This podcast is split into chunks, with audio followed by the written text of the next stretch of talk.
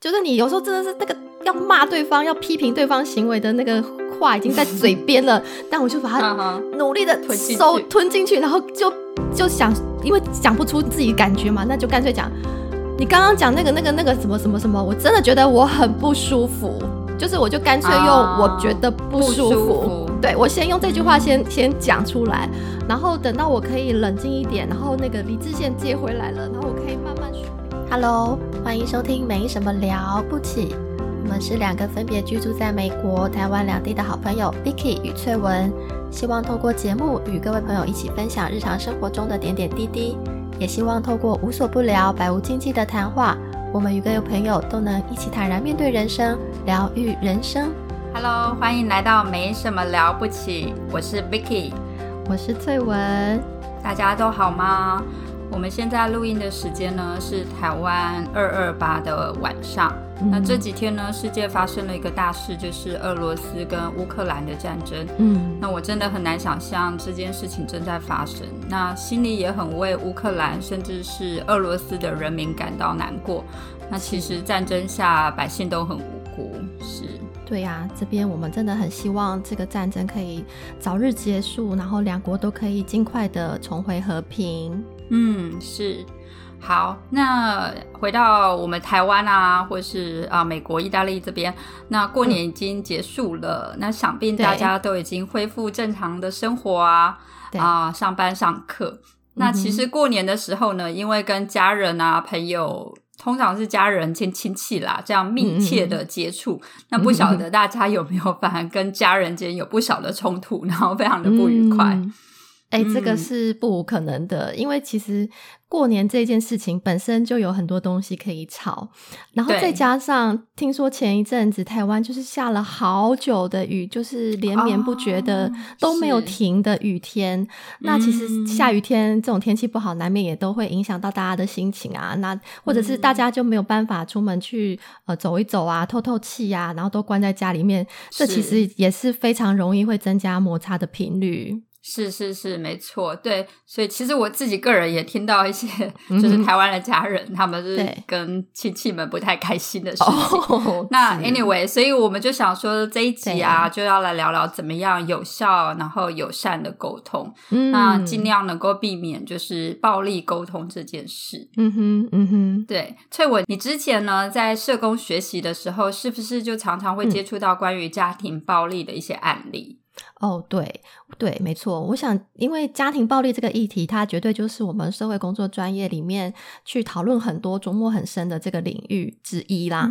那其实根据我们自己台湾那个家庭暴力防治法，它的定义，它对家庭暴力的定义就是指说家庭成员之间实施身体啊、精神或者是经济上的一些骚扰。控制、胁迫或者是其他不法的侵害行为，那这样子的在家暴的这些种类当中，最被熟知的就是肢体暴力。因为肢体暴力这个部分，我们很容易去理解，那也很容易可以去判断。是简单来说，如果你的另一半打你，或者是你动手。打另一半，那就是家暴、肢体暴力了嘛？是是是是。那其实除了肢体暴力之外，还有其他很多的家暴类型。那尤其是说在精神上啦，或者是心理上的这种暴力伤害，那它其实会相对会比较容易被忽视掉。因为其实呃很多人自己受到了语言暴力，他可能都不自知，或者是反过来，呃，有些人常常在无形当中对另一半使用了语言暴力，也自己也不自知。对，其实真的蛮有可能的啦。就是就像吵架的时候，通常不会有什么好话嘛，大家都会口出恶言啊，然后想说攻击、攻击、攻击，要赢这样子。对，没错，没错。所以其实这也就是说，我们要去尽量避免语言暴力这件事情。是，其实这真的蛮普遍的啦。就像上次年底那时候，王力宏跟李静蕾那个离婚事件，我相信大家都吃瓜吃的非常的火热，很多人都熬夜在看。看新闻，那我们这边是刚好美国，他们的发了时间好像都是我们白天。对，那我听说台湾那边都就是晚上没有睡觉，在想说有没有新的。那李金磊那时候其实就有控诉王力宏有一些语言暴力的一些伤害。对对对，其实他们好两个好像后来那个李静蕾也有 po 说什么呃，他们有去做心理智商等等的，然后他其实就提到，嗯，他其实长期遭受对方的呃一些精神暴力、精神虐待啊。那他们那个真的是网络连续剧，你说你是他的，他 po 文的时间是你的白天，然后他的时间是我的，大概是下午或晚上，所以那时候也是，就是他可以在想说有什么精彩的，对对对对，就是可以及时的。跟上他们的剧情那样，对。不过其实我们也不先不谈论他们的事件怎么样啦。我们今天想要谈的是，想更聚焦在呃语言暴力的这个部分来谈。那特别是我们如何去避免语言暴力。那反过来，我们又更希望可以从正向的角度来讨论，我们要如何做到友善，然后又有效的一个言语沟通。对，我想吵架大家都会吵，那有时候我们很容易不小心就口出恶言。那到底要怎么样去避免这样的沟通方式，达到你真正想要的沟通效果？这是我们想要啊做这一集的一个目的。那首先呢，我们先来聊一聊到底什么是暴力语言，然后什么是暴力沟通。嗯嗯嗯。那在这边，我们想要先跟大家介绍一本书，就是。非暴力沟通，爱的语言。那其实这也是我们在上一集就说我们要来跟大家介绍的书籍。那这本书的作者就是马歇尔·卢森堡博士。那这位作者的背景，他是一位心理学博士。那根据那个伯克莱对于这本书的简介啊，我觉得这段话真的是我自己非常非常有感啦。那这边他就提到说，暴力沟通指的是会造成伤害的行为。那我们在生活中有许多习以为常的沟通方式，其实都是暴力性的。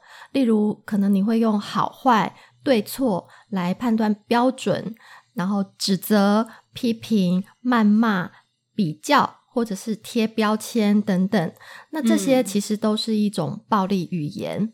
那如果你经常使用这样子的方式跟对方沟通，那真的会去破坏彼此的关系，也很容易制造冲突。嗯，其实你那时候跟我讲到这一段话的时候，我听的时候我看的时候都非常的汗颜啊，冒冷汗，就想说哇，这种沟通方式是超常出现的，不就是现实中不管是对你的另一半或是对你的小孩，你有时候。就很容易用这样子的一个话语在说，那所以我觉得这个真的是需要很。谨慎，嗯，对，嗯，对，所以其实呃，作者也都一直提醒我们在日常生活当中就要很有意识的去注意到我们使用的语言内容。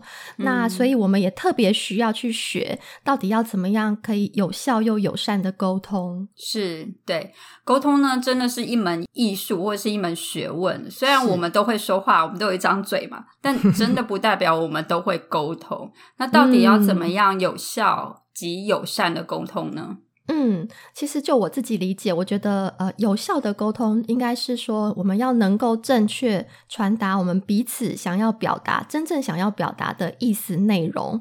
那特别这个理想的沟通过程呢，也应该是要很舒服、很友善，然后彼此感觉到是很温暖的。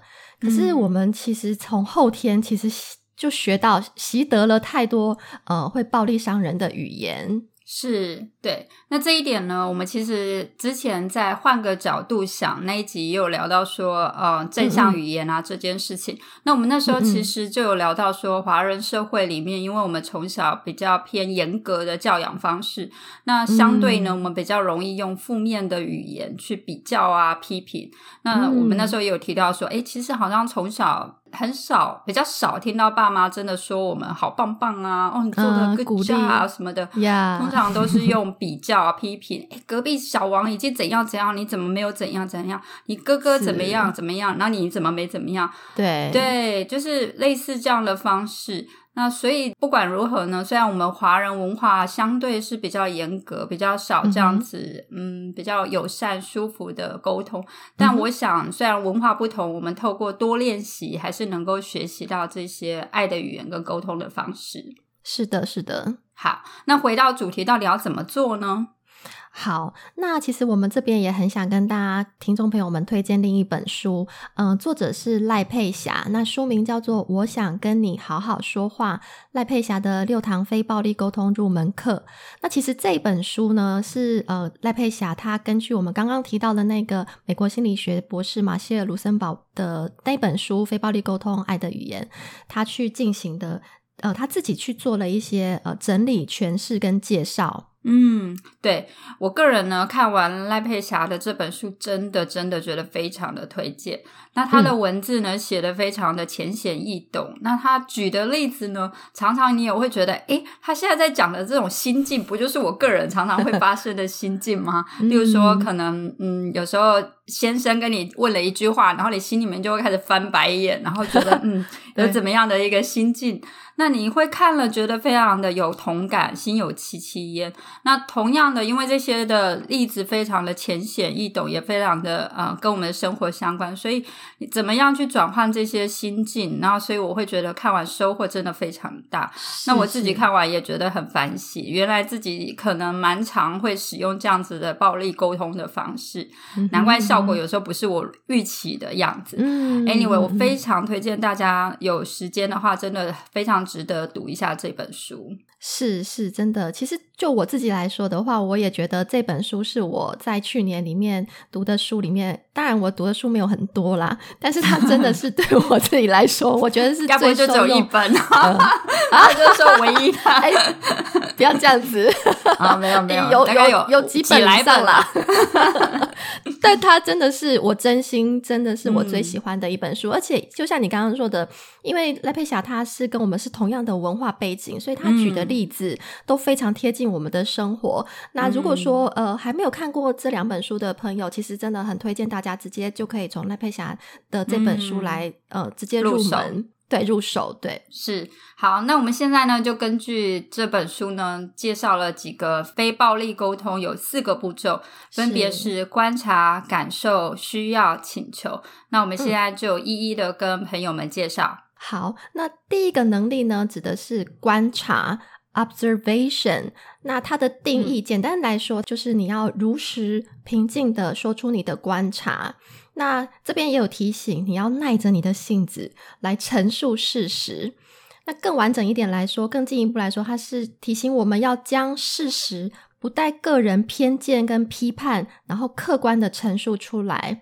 所以，其实这个能力就是这个第一个步骤，它很强调的重点在于，在陈述事实的过程当中，你千万不能够带入个人的偏见跟批判。是。那这个呢？第一个步骤观察，那观察其实就有带比较相对客观一点，然后呢去讲述一个事实，所以呢不带评价这件事情真的非常的重要，因为如果你有批判啊，然后评价，你就是去给对方贴标签的这些言语，那自然对方马上就会没有办法听到你到底讲什么，他就 block 起来，然后完全只有感觉到你在攻击我。那当你被攻击的时候，对方马上那个反胃机制。就会出来，然后就马上就开始，可能也是攻击你。那整个后续的沟通就完全就失焦了。对，没错。因为比如说，我们举一个很很大家一定生活对生活情境当中一定非常有常见的一个例子，比如说呃，另一半下班回家，然后他就是一进门就把袜子随便一脱一丢，那可能呃。太太或者先生也都有可能啦，就是反正另一方看到，可能就会心中一股怒气起来，然后就马上脱口而出的指责对方说：“你袜子为什么给我乱丢？或者是你每次都乱丢袜子？要不然就是把袜子丢到洗衣篮是有这么难吗？等等的。那其实刚刚这几这几个句子都是带着侵略性跟攻击性，或者是说他很夸大，比如说你每次都怎样怎样怎样。然后有这么难吗？什么什么什么？那其实哦，我们应该不是真的想想要知道说你为什么要乱丢袜子。那他对方可能也不是每一次都呃都乱丢，或者是像我们用了有这么难吗？这样很挑衅的口吻。那其实这样子的言语都只是会让对方感到很生气。那对于沟通是没有什么建设性的。是，所以其实呢，像这样的状况，最好的方式其实就是你客观平静的去说一些事实，例如说我看到了什么，例如说我看到我看到你的袜子没有丢到洗衣篮，那这个礼拜呢已经是第二次了。那像这样子，你是用陈述事实，没有带批判的语气，其实相对对方会说哦。对吼，已经第二次了，然后 哦，我没有放进去，是对对对对。那其实这里他刚刚这个步骤还有一个很重要的提醒，就是我们要有耐心。那当然这真的很难，因为你可能一下子看到那个又躺在地上的袜子，那个怒气就起来了。对，然后你可能你的白眼已经翻到后脑勺等等的感觉，就是快爆炸，很难冷静。但这这个时候就很危险嘛，所以其实这刚好也结合了我们之前有提到的这个呃。情绪失控那一集，对对对，杏仁核的这个部分，就是我们要练习，要平静下来。我们可以想六杯六碗搓冰，或者是深呼吸六次等等的。对对对对，那就是冷静一下，缓一缓，然后再试着平静的用平静的口气再把话说出来，那避免有造成这种两败俱伤的局面。那其实相对的，你把话好好说，就是双赢了。那就看我们怎么去选择你的话语。是，所以好好说话这句话真的不是那么简单的。那中间里面最重要的，我我自己觉得看完这本书，我有非常大的一个感受，就是什么是爱？其中爱里面耐心真的是很重要的。然后呢，正巧。我昨天刚好听到一个 podcast 节目啊，它叫做起点文化，那里面有一个单元叫做心理敲敲门，然后刚好就在聊到不耐烦这件事。那我觉得两个主持人他们提到说不耐烦是什么样的感觉，其实就很像你的心里其实已经满了，就是好像你的空间已经满了。那当下你可能好多事情同时在 run，你好累，那所以你有一。当你是亲密的人的时候，你很容易就没有空间再装装，就是说再好好的对待。你想，当我们如果心里的空间还很多的时候，相对不会那么容易不耐烦。可是就是因为可能心理的状态刚好就是比较累、比较满，对，所以其实怎么样让自己的心能够不要这么的满，那是一种学习。那当然，你也可以学习，可能一来是你自己心里面要调整，那二来就是说。相对不要让你自己这么的忙碌，让你心里面还有空间可以接纳，这都是可以嗯去改改变的啦。嗯，对。那我也蛮推荐听众朋友可以听听那一集，我觉得讲的也是挺好的。哎，这个这个比喻跟提醒蛮好的，那可能也让我们知道说，定期的要把心里的空间做一些清洁清扫，是。是你知道吗？那个呃，这个节目那时候还运用说，这个心理空间，这个不耐烦的心理空间，其实很像电脑的 ROM 的那个记忆体，对，有没有？因为如果你的电脑同时间跑很多记忆体，就像我现在电脑一样，它就卡了。对，跑很慢，记忆体已满，请你删除一些，让你的 ROM 可以跑得更顺。所以其实把耐心，其实它不是一个好像一个人的什么 personality，而是纯粹其实就是你可能太多事情，然后你可能没有办法好好的整理你自己的心情。所以这样想，你就觉得其实跑的不顺了。对，所以其实是可以个人相对去掌握，然后去控制的。嗯嗯嗯嗯嗯。好，那我们这边呢，重点就是要讲说要有耐心。那呃，一切的冲突其实很容易就是在我们一时间的不耐烦，然后一时间的就觉得啊，好好不爽啊，然后就开始讲话很随便。所以这个部分真的像翠文刚刚讲的，我们要时时的提醒自己。越看到对方不耐烦，或是自己开始有不耐烦的心情的时候，就要察觉到啊，我开始不爽，开始不耐烦，我忍住，我开始慢下、耐下性子，然后好好的说话，真的就可以避免了一场战争。是的，是的。好，那这个部分呢，我们就聊到这边。那我们现在来聊聊第二个步骤是什么呢？好，那第二个步骤呢，他谈到的是感受。嗯，feelings。那他这边想要告诉我们、提醒我们的是，呃，我们要学着诚实、勇敢，并且清楚的说出我们的感受。那所谓的感受呢，指的是我们自己内心真正的感觉、真正的情绪。所以，感受它可以是正面，也可能是负面。那说出感受这件事情，它是无罪的。所以，即便当我们有负面的感受时候啊，也不需要去做一些自我批判或者是自我否定。嗯，我觉得你刚刚这个提醒也挺好，就是就算你现在有一些不好的感觉，其实也不是什么呃很不对的事情，那就是一个感觉。OK，好，那这边呢有个重点，主要是要描述你讲自己部分的内心感受，而不是去讲他人的、别人的。对对对，那比如我们举例来说，呃，这句话好了，我觉得寂寞，跟另一句话，我觉得你不关心我。那像前面第一句话，他讲就是真的是讲自己内心寂寞的这个感受嘛。可是后面这句话就要小心了，因为他讲的是我觉得你不关心我，即便我前面用的是我觉得怎样怎样怎样，但是其实后面你在讲的是对于对方的一些行为评价。嗯，例如我们再举一些常见的例子，我觉得你在生气，我觉得你不爱我，或者是我觉得你很奇怪，耶，我觉得你怎样怎样怎样怎样等等，其实都不是对于自我感觉的描述，而是对对方对他人的一个行为的评断。对，其实你只是用了“我觉得”这个句子，可是你其实套在别人，然后已经在帮别人画标签啊，然后再评价对方。对，那对方一样是没有听到“我觉得”怎么，我只就是只有听到就是被攻击的部分。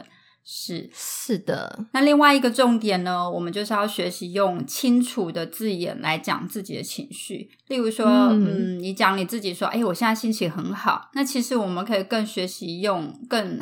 清楚的、明确的字眼，例如说，我可以说：“哦，我现在好满足哦，我现在觉得感动，那我真的觉得很兴奋，等等。”那相同的，当你心情不好的时候，你你可能也只能用，就是如果我们只用一个字，哦，我现在就不爽，对我现在就心情不好。可是其实更仔细一点，去明确说出，例如说，哦，我现在感觉好悲伤哦，我好难过，嗯，我现在觉得好生气，我现在觉得好失望，我觉得很痛苦。其实可以帮助对方更了解你自己。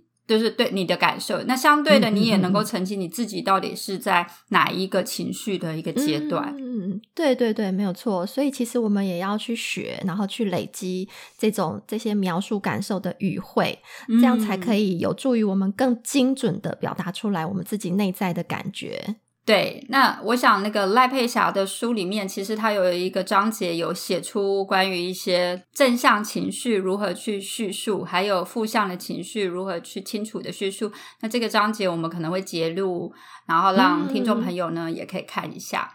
是好，那老实说呢，说出感受呢，真的没有想象中容易。尤其就像我们刚刚有提到，华人社会的文化教育相对都比较压抑啊，比较严格。嗯，那所以我们其实是蛮难，或者是不大愿意去谈这样子的事情。对，其实如果我们回头检视我们的成长经历，其实我们大部分学到的可能都是对自己感受的压抑，那导致于我们在经常的情况下根本就不知道自己真正的情绪感受为何，就是你自己都辨识不出来，那更不要说你可以把它好好表达出来了。是没错，所以呢，讲白一点啦，其实我们的教育从小就要求我们是在外在，例如说啊，要有好成绩啊，要有好学校啊，要好好工作啊，有好公司啊，那重视的就是很外向的这些成果啊，成效。那到底我们自我内在的，到底我们怎么想的，我们有没有什么情绪？其实。蛮长时候都是被忽略的，或者是就是觉得说，哎，这不重要，没有关系。是是，没错。其实，在台湾体制内的学校，嗯，普遍来说，就是课程内容都蛮缺乏情绪教育的这个部分。那当然，可能这几年这个议题有比较呃逐渐的受到重视了。可是，在我们的文化里面，其实大家还是很害怕去谈论感受啊、心情这样子的话题。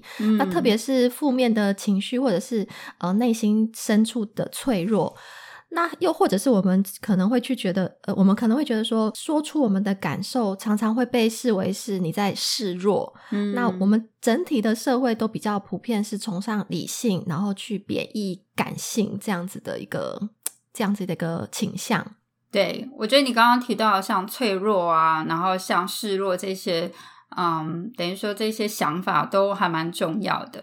那就像我们华人文化也有讲过，说家丑不外扬嘛，好像越是我们认为越不好的事情，或是我们那些内心深处的伤疤、脆弱的部分，我们就不应该让对方知道。所以，其实我们的文化当当然也不只是我们的文化，我相信西方文化也大概不大会说主动的去接这些事情。就是我们就是很努力的要硬撑啊，然后很好强，不想让对方知道我们的脆弱，说出我们的感受，其实真的是蛮辛苦的。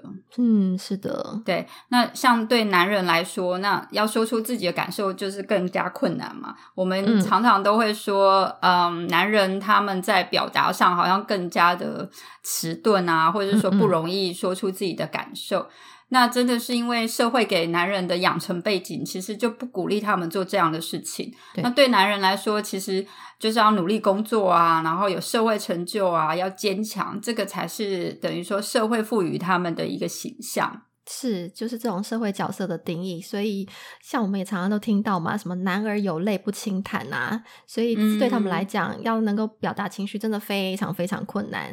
是，不过没关系，不管听众朋友，不管你是男性，或者是说你的另一半是男性，虽然说很难，但是也不是不可能，一切都是不断练习。那我们彼此提醒彼此，然后。以此练习，我相信可以更习惯上手。我们还是要有信心。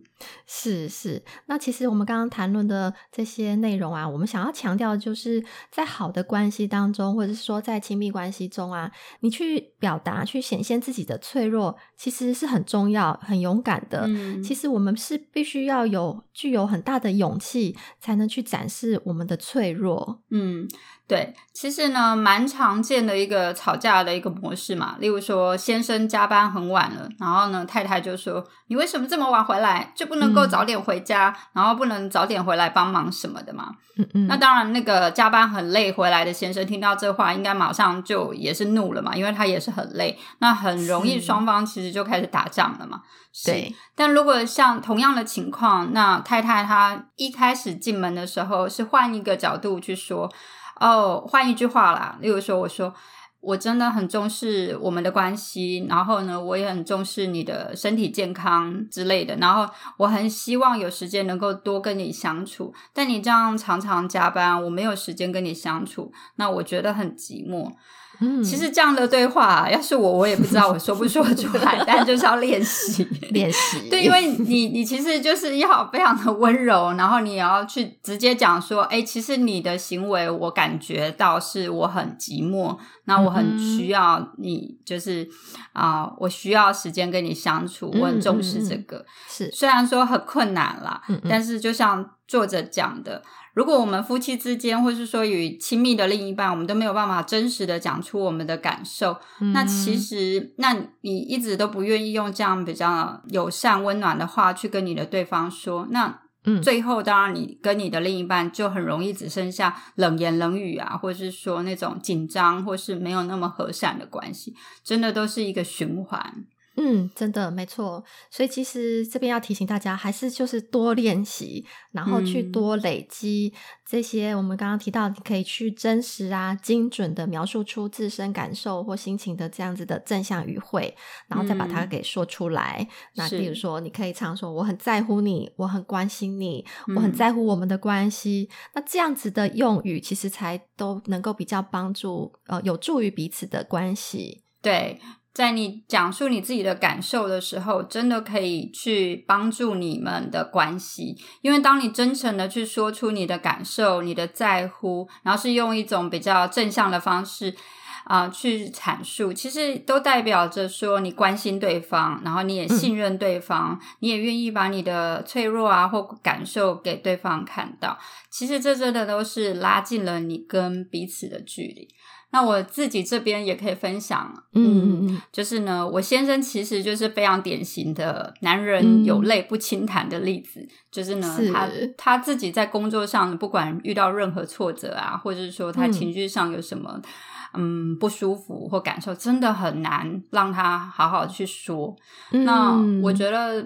在我们的很多冲突里面，其实我也很常会觉得，我不知道他在难过什么，或是我不知道他的感受是什么。嗯嗯，就讲最深刻的一件事情好了，例如，嗯，有一个亲人过世了啊，他的亲人过世，那他真的其实非常非常的难过，毕竟是很亲的亲人。嗯嗯，那在那段时间里面。我很想陪伴他，可是他因为他把自己的情绪都封锁，所以其实我对压抑。然后，嗯，我到很后来，然后其实他因为情绪压抑，我也没办法跟他沟通，那也会觉得他情绪不好，可是又没办法帮助上。当然我知道我是需要陪伴他，让他度过这段时间，但我相对也觉得他筑出了一道墙，让我没办法跟他，好像站在同一个。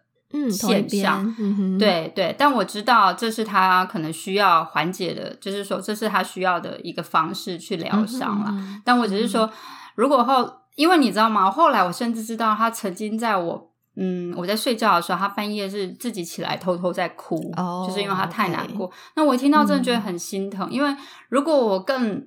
知道他有这么的难过，我其实可以更可能，也许我可以更温柔一点，或者是更体贴一点。就是我我觉得我可以做到更更有同理心去陪伴他，因为有时候你也会觉得啊，心里面会觉得，嗯，他这样的状况很久了，也是蛮心也是会累嘛。是是，就是说，如果他能够更真实的让我知道他心情真正的情绪，我其实也能够更能够去同理他。那其实对我们的。关系是更有帮助。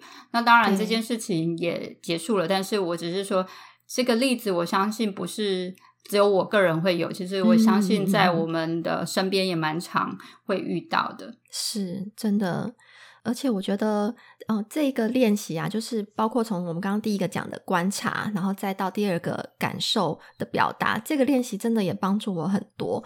那不过在。这边我有一个体会想分享的是，就是我在这个实践、努力实践的过程中呢，就是难免嘛，有时候我们还是会遇到一些被对方激怒的情境，然后你的大脑就是被那个信任和劫持了。是啊，对对。那当然，一方面也是可能因为自己这个表达能力还不够熟练啦，所以没有办法很快的，就是很顺畅的把自己内心感受讲好讲顺。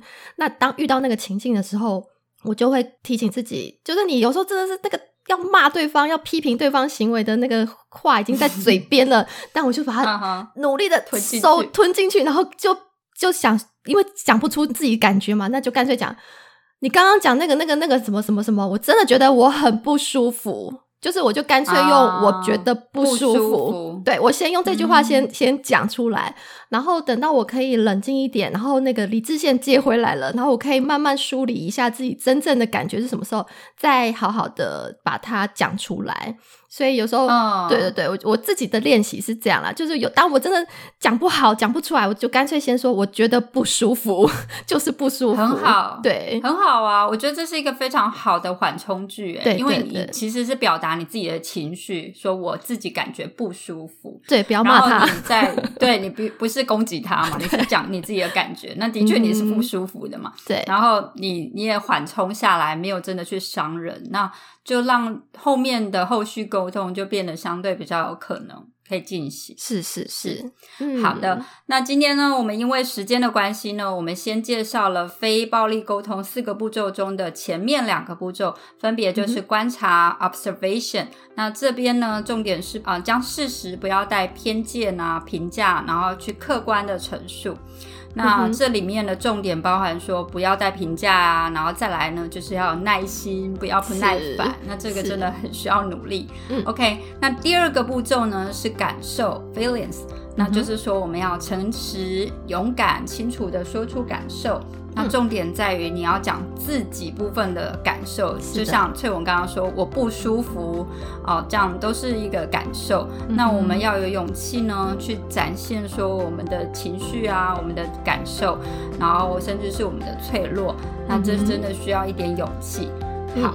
那下一集呢，我们会再跟听众朋友分享另外两个步骤，请各位朋友呢持续追踪喽。是，那如果大家觉得我们这一集的内容啊有得到共鸣的话，记得请给我们五星评价，并且分享给你的亲朋好友来收听我们的节目。那今天节目就到这边，谢谢大家，我们下次见喽。OK，拜拜，拜拜。希望今天的节目能带给朋友们一些共鸣与参考。喜欢我们的朋友，欢迎在各大收听平台按下订阅，并分享给你的亲朋好友。使用 Apple Podcast 收听的朋友，也欢迎给我们五星的评价，并留下你的感想。我们需要你的小小具体行动支持哦。也欢迎追踪我们的网站，没什么了不起。我们下次见。